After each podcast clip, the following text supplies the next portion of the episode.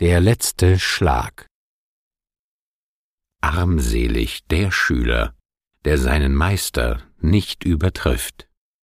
Leonardo da Vinci Veränderungswillige Menschen können tausend Gründe nennen, warum sie sich nicht verändern wollen, aber keinen einzigen, warum es sich lohnt, sich zu verändern, selbst dann nicht, wenn die Situation nur schwierig auszuhalten ist. Ich nenne Ihnen den wichtigsten Grund für diese Haltung. Angst und Stress halten uns davon ab, die Dinge zu tun, die insbesondere für unsere seelische Zufriedenheit von größter Wichtigkeit sind. Dabei nehmen uns Veränderungen sehr viele schwere Lasten ab. Ich habe von einem Experiment des Portugiesen Rui Costa gelesen. Er behauptet, dass Stress uns zu Gewohnheitstieren macht. Um das zu beweisen, wirbelte er buchstäblich den Alltag von Ratten durcheinander.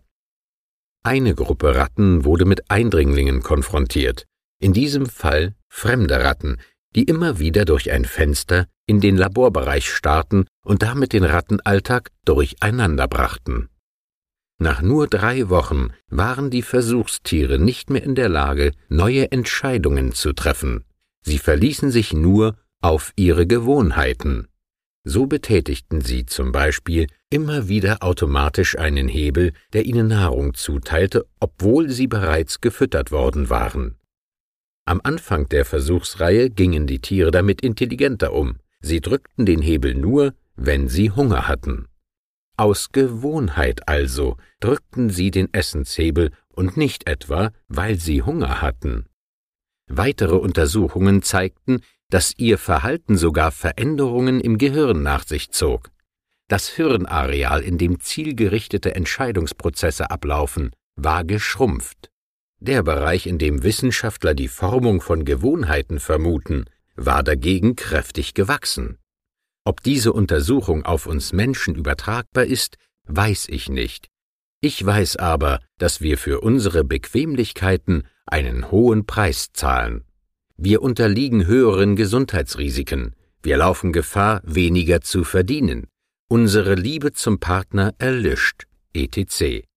Deshalb müssen wir täglich unser Handeln überdenken und Beziehungen pflegen. Unsere Beziehungen zu anderen Menschen sind und bleiben der alles bestimmende Faktor für unseren persönlichen Erfolg. Unser Werdegang, unsere Karriere, unser Erfolg, das alles wird auch durch andere Menschen beeinflusst. Es gilt noch immer. Wir werden erfolgreich durch andere Menschen. Für seinen persönlichen wie auch unternehmerischen Erfolg braucht der Verkäufer den Kunden, der Arzt den Patienten, der Fußballer den guten Trainer und der Franchise-Nehmer den Franchisegeber. Wenn Sie ein Unternehmen gründen möchten und dafür einen Kredit benötigen, sind Sie von der Zusage des Bankers abhängig.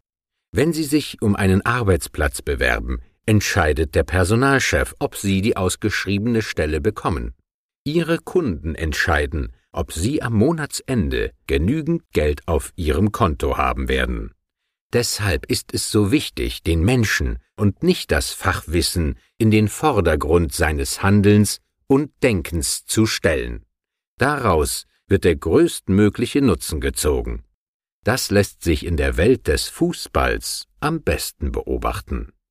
Wenn eine Fußballmannschaft in der ersten Liga keinen Erfolg hat, dann liegt das mit Sicherheit auch an den Spielern, doch ist es der Trainer, der die Mannschaft zusammenstellt.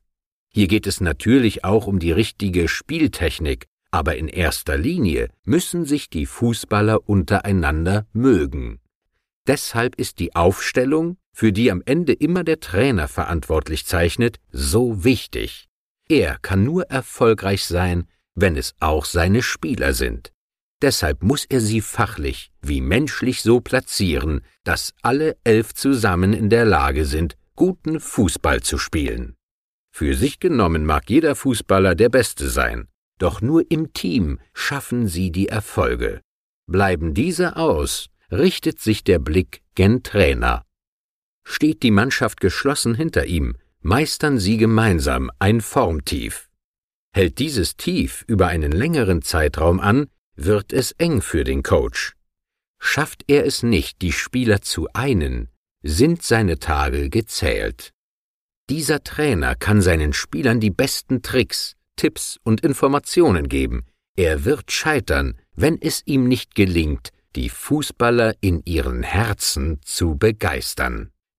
Je weniger das gelingt, desto schneller läuft es auf eine vorzeitige Vertragsauflösung hinaus.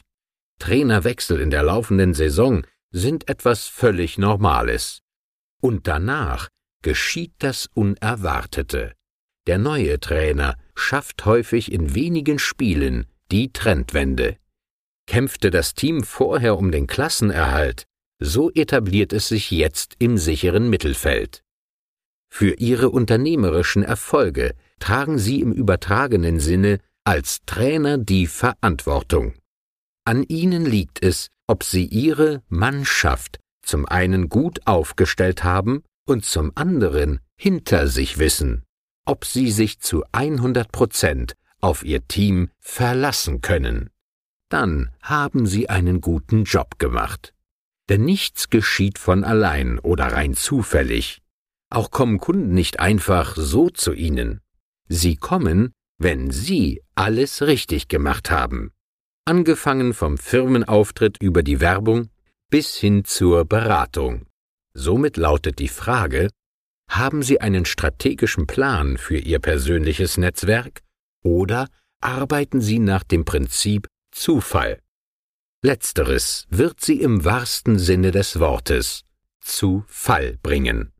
Verfügen Sie dagegen über ein freundschaftliches Netzwerk, können Sie Ihren Erfolg auf Dauer nicht verhindern, vorausgesetzt, Sie haben einen Plan, der auf diese fünf Fragen eine Antwort hat. Erstens, welche Ziele habe ich? Zweitens, warum habe ich diese Ziele? Drittens, wen muss ich dafür kennen? Viertens, wie baue ich eine nachhaltige Beziehung auf? Und fünftens, was muss ich dafür konkret tun? Doch Achtung, schon der römische Politiker, Anwalt und Schriftsteller Marcus Tullius Cicero, der von 106 bis 43 vor Christi lebte, sagte, aller Eifer, etwas zu erreichen, nutzt freilich gar nichts, wenn du das Mittel nicht kennst, das dich zum erstrebten Ziele trägt und leitet. Ein guter Plan zeichnet sich dadurch aus, dass ein angestrebtes Ziel erreichbar sein muss. Dazu sollte er möglichst in viele kleine Schritte zerlegt werden. Wer glaubt, er könne sich ein großes Ziel setzen und dieses in wenigen großen Schritten erreichen, irrt gewaltig. Der Weg von Flensburg nach Garmisch-Partenkirchen ist für einen Radfahrer weit und sehr lang. Sollte er versuchen, diese Strecke an einem Tag zurückzulegen, wird er scheitern. Es könnte sogar dazu führen, dass er erst gar nicht startet, weil er weiß, dass er es ohnehin nicht schaffen wird. Zerlegt er jedoch die Strecke in kleinere Etappen, so wie die Tour de France, muss er täglich nur diese Teilstrecke schaffen. Ist das Ziel am Tagesende erreicht, geht es mit frischen Kräften am nächsten Morgen weiter. Irgendwann ist das endgültige Ziel erreicht, vorausgesetzt er kennt dieses Ziel. Franchising funktioniert nach demselben Modell. Selbst das beste Franchise-Konzept macht sie über Nacht nicht zum wohlhabenden Unternehmer. Dieses Ziel lässt sich nur Schritt für Schritt erreichen, aber nur, wenn Sie eine Voraussetzung erfüllen. Sie müssen den Schritt gehen. Wir sind, was wir immer wieder tun, sagte Aristoteles. Erfolg hat der, der den Mut hat, neue Wege zu gehen, wenn ihm die alten zu schwer werden. Das hat nichts mit Aufgeben zu tun. Es sind Aufgaben, die uns das Leben zu jeder Zeit beschert. Diese Aufgaben sind leichter zu lösen, wenn sie sich an Vorbildern orientieren, wie bereits erwähnt. Der deutsche Schriftsteller Erich Kästner schrieb dazu Bei Vorbildern ist es unwichtig, ob es sich dabei um einen großen, toten Dichter, um Mahatma Gandhi oder um Onkel Fritz aus Braunschweig handelt, wenn es nur ein Mensch ist, der im gegebenen Augenblick ohne Wimpernzucken gesagt und getan hat, wovor wir zögern.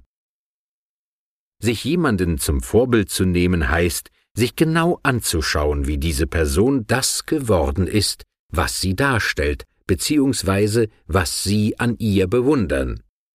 Selbst wenn die Startbedingungen schlecht sind, sind großartige Veränderungen im Leben möglich.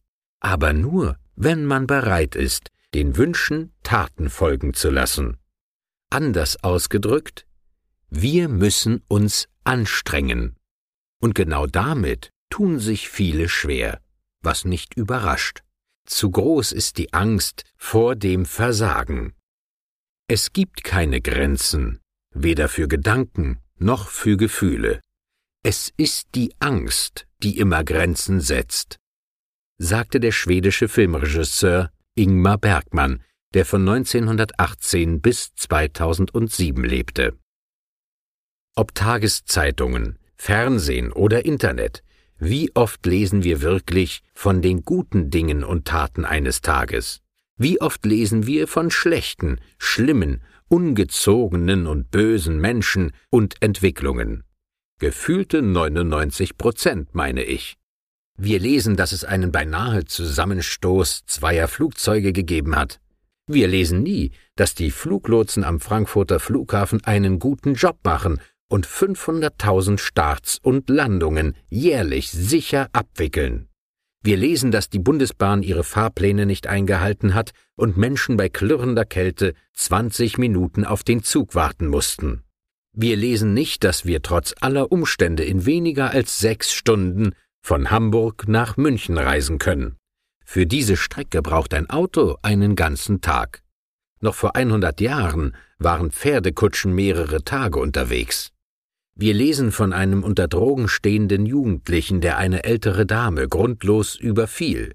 Wir lesen nicht, dass viele ehrenamtlich tätige Menschen in sozialen Einrichtungen dafür sorgen, dass es den Abhängigen besser geht. Solange wir bereit sind, uns auf das Negative zu konzentrieren und sogar noch dafür bezahlen, indem wir die Zeitungen mit den negativen Schlagzeilen kaufen, so lange werden die Medien über nichts anderes berichten. Panem et Circenses schrieb vor mehreren tausend Jahren der römische Dichter Juvenal. In seiner Satire kritisierte er, dass das römische Volk in der Zeit der funktionierenden Republik noch selbst die Macht an die römischen Feldherren verlieh und Beamte wählte, dann aber ängstlich und ohne jedes Interesse an Politik nur noch zwei Dinge wünschte Brot und Spiele. Dafür steht der lateinische Ausspruch. Daran hat sich bis heute nichts geändert. Über die Medien erklären uns die Politiker, wie schlecht die Welt da draußen ist und dass man froh sein könne, dass ausgerechnet sie dafür Sorge tragen, sie ein wenig erträglicher zu gestalten. Systemrelevant, das ist ihr Lieblingswort, wenn es darum geht, jedes Euroland von der Pleite zu retten auf Kosten eigener Steuerzahler, versteht sich. Große Teile des Volkes interessieren sich nicht wirklich für dieses Verhalten der von ihnen gewählten Politiker, wundern sich aber, dass ihr Geld immer weniger wert ist. Sie wundern sich nur für einen Augenblick. Danach müssen sie sich wieder dem Motto Brot und Spiele in Form von täglichen Soaps im Fernsehen zuwenden. Da wird ein Superstar oder Talent gesucht, ein Richter urteilt in frei erfundenen Prozessen, Pseudokommissare machen sich auf Verbrecherjagd, während eine Psychologin bestrebt ist, zwei stark zerstrittene Parteien wieder zusammenzubringen, obgleich die Fetzen nur so fliegen. Wiederum andere schauen sich Reportagen über Menschen an, die dumm wie Stroh sind und doch zu Fernsehlieblingen wurden, weil man sie einzig auf ihr äußeres Erscheinungsbild reduziert. Das ist es, wonach sich der Zuschauer sehnt. Erfolg, Reichtum, Macht und ein sorgenfreies Leben. Der Wunsch nach Veränderung ist übermächtig, die Bereitschaft dafür etwas zu tun ist allerdings ohne Macht. Tatsächlich fühlen sich die Betroffenen ohnmächtig, weshalb sie den Erfolgreichen ihren Erfolg nicht wirklich gönnen. Dass sie den Schlüssel für ein besseres Leben in sich selbst tragen, wollen oder können sie nicht erkennen. Deshalb bleiben sie untätig zu Hause auf dem bequemen Sofa zurück und flüchten sich in die virtuelle Welt des Fernsehens oder des Internets. Stundenlang lassen sie sich von den Bildern berieseln und überfordern damit ihr Gehirn, das in seiner Struktur unverändert dem aus der Steinzeit gleicht. Deshalb ist es gar nicht in der Lage, die Flut der medialen Bilder ohne nennenswerte Folgeschäden zu verarbeiten. Um sich selbst vor einer Überforderung zu schützen, greift es zu verschiedenen Schutzmaßnahmen, die am Ende dazu führen, dass die Gehirnbesitzer mit Verlaub verblöden. Wir googeln uns blöd. Kritisiert der Psychiater Professor Dr. Dr. Manfred Spitzer. Er ist davon überzeugt, dass insbesondere bei Kindern das Surfen im Internet zu langfristigen Schäden am Hirn führen kann. Ob diese Feststellung etwas am Verhalten der Betroffenen ändert, darf bezweifelt werden. Immerhin sind 76 Prozent der Erwachsenen und fast 100 Prozent der Jugendlichen online. Während die Gehirnbesitzer ganztägig damit beschäftigt sind, sich durch die Medien berieseln zu lassen, lehnen Gehirnbenutzer diese Form der Lebensgestaltung ab. Sie wissen, dass alles im Leben mit dem Wollen und Tun beginnt. Dazu suchen Sie sich ein passendes Vorbild, um aufzusteigen in Richtung Erfolg. Langsam, aber stetig. Am Anfang mag es gar nicht vorangehen, so scheint es. Aber wer es schafft, durchzuhalten, wird belohnt. Genauso wie der belohnt wird, der sich nicht bewegt. Kein Widerspruch. Wissenschaftler wie zum Beispiel der Gehirnforscher Professor Dr. Dr. Gerhard Roth sagen, dass 80 Prozent der Menschen gern an Gewohnheiten festhalten, weil sie von ihrem Gehirn dafür belohnt werden. Bei immer wiederkehrenden Ritualen werden nämlich hirneigene Botenstoffe ausgeschüttet. Diese Opioide vermitteln ein gutes Gefühl. Ein Abweichen von üblichen Handlungsmustern so der Wissenschaftler, verursacht Verunsicherung und sogar Angst. Wer sich dieser Angst stellt, wird jede Herausforderung meistern. Auch hier gilt wieder Schritt für Schritt. Erfolgreiche Franchise-Nehmer verhalten sich wie ein Bildhauer. Dieser hat zunächst nur eine Vision davon, welche Skulptur sich in dem weißen Marmorblock versteckt. Mit jedem Gedanken daran festigt er das Bild in sich, um dann zum entscheidenden Schlag anzusetzen. Mit dem Werkzeug beginnt er, den überschüssigen Marmor abzuschlagen. Aber tausende von großen wie kleinen Schlägen sind erforderlich, damit die Skulptur entstehen kann. Mit dem letzten Schlag steht sie dann vor ihm, in ihrer ganzen Pracht und Herrlichkeit. Der Bildhauer ist sich in diesem Moment im Klaren, dass es eben nicht nur dieser eine Schlag war, der dieses Kunstwerk entstehen ließ, sondern jeder einzelne Schlag zuvor. Nicht auf einmal, sondern buchstäblich, Schlag auf Schlag, kam er seinem endgültigen Ziel nahe. Durch diese Schritt-für-Schritt-Technik ergibt sich ein bewegtes Bild. Man sieht, dass es vorangeht, auch wenn das endgültige Ergebnis noch in weiter Ferne liegt. Der Langsamste, der sein Ziel nicht aus den Augen verliert, geht immer noch schneller als der, der ohne Ziel herumirrt, sagte einst das deutsche Universalgenie Gotthold Ephraim Lessing. Deshalb ist es leichter, durchzuhalten, selbst dann, wenn die Widerstände größer werden. Die innere Einstellung dazu ist wichtig. Wer Zweifel an dem hat, was er tut, setzt sich damit automatisch der Gefahr aus, das angestrebte Ziel nicht mehr zu erreichen.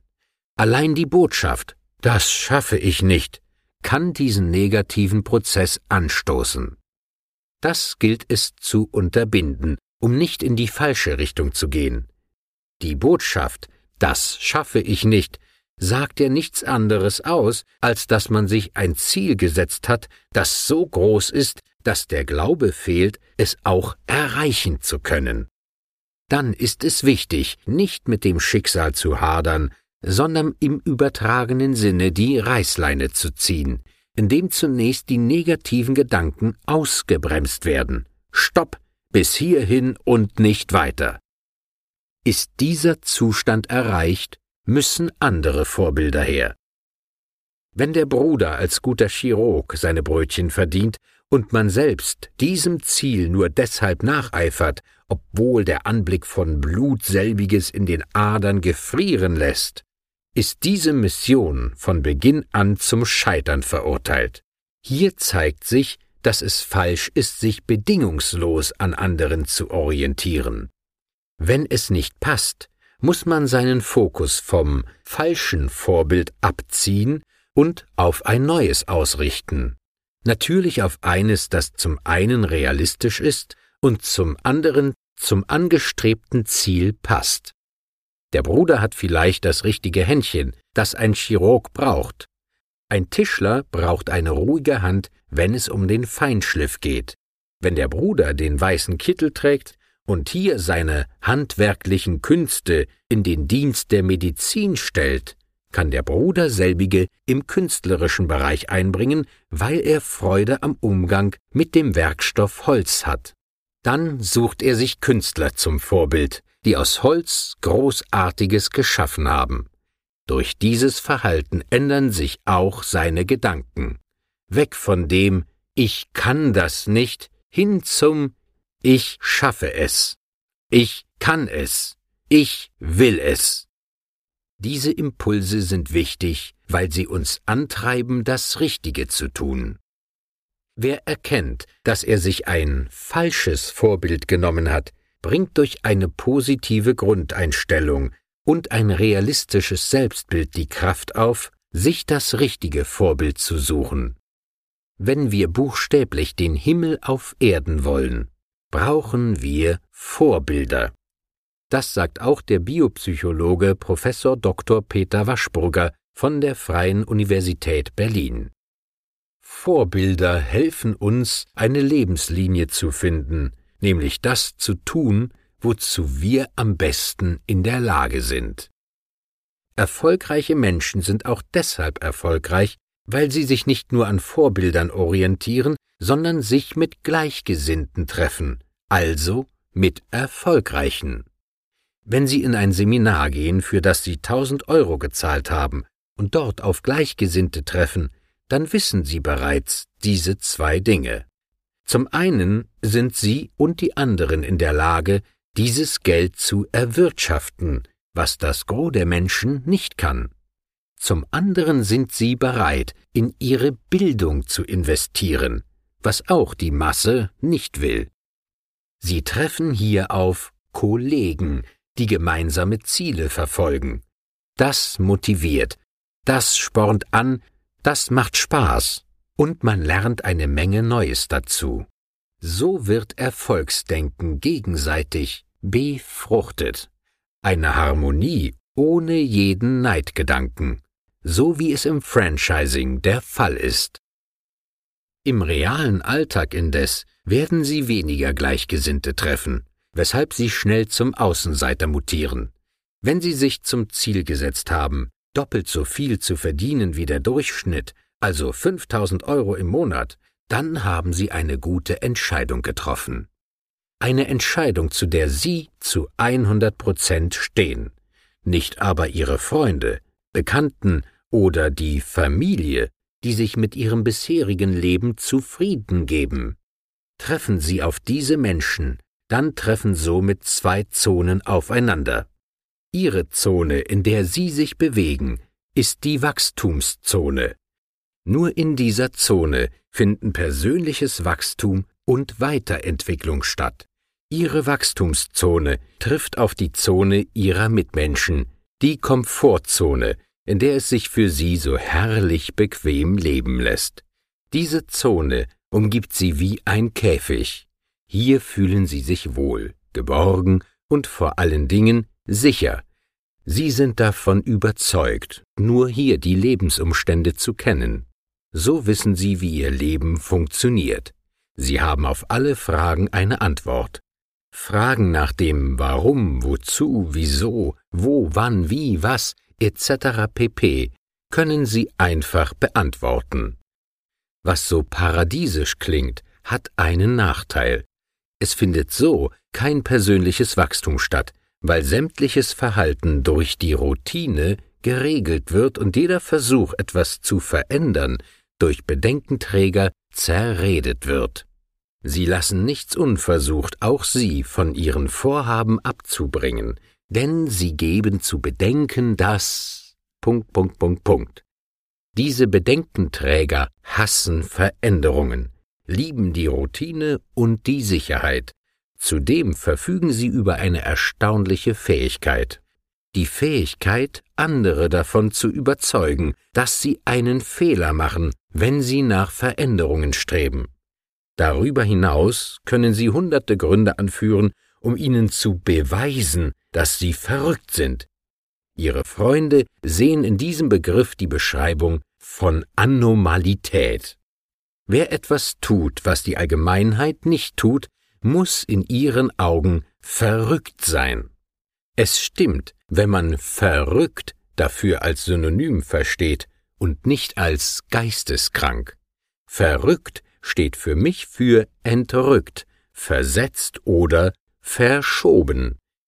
Wenn die Gesellschaft behauptet, dass ein Monatsgehalt von 1500 Euro normal ist und Sie anderer Meinung sind, dann sind Sie verrückt, nämlich weggerückt von den Bedenkenträgern hin zu den Machern. Wenn Roy Kroc nicht verrückt gewesen wäre, gäbe es heute McDonald's nicht. Wenn Harland Colonel Sanders nicht verrückt gewesen wäre, gäbe es heute kein Kentucky Fried Chicken. Wenn Walt Disney nicht verrückt gewesen wäre, gäbe es heute keine Mickey Mouse und keine Freizeitparks.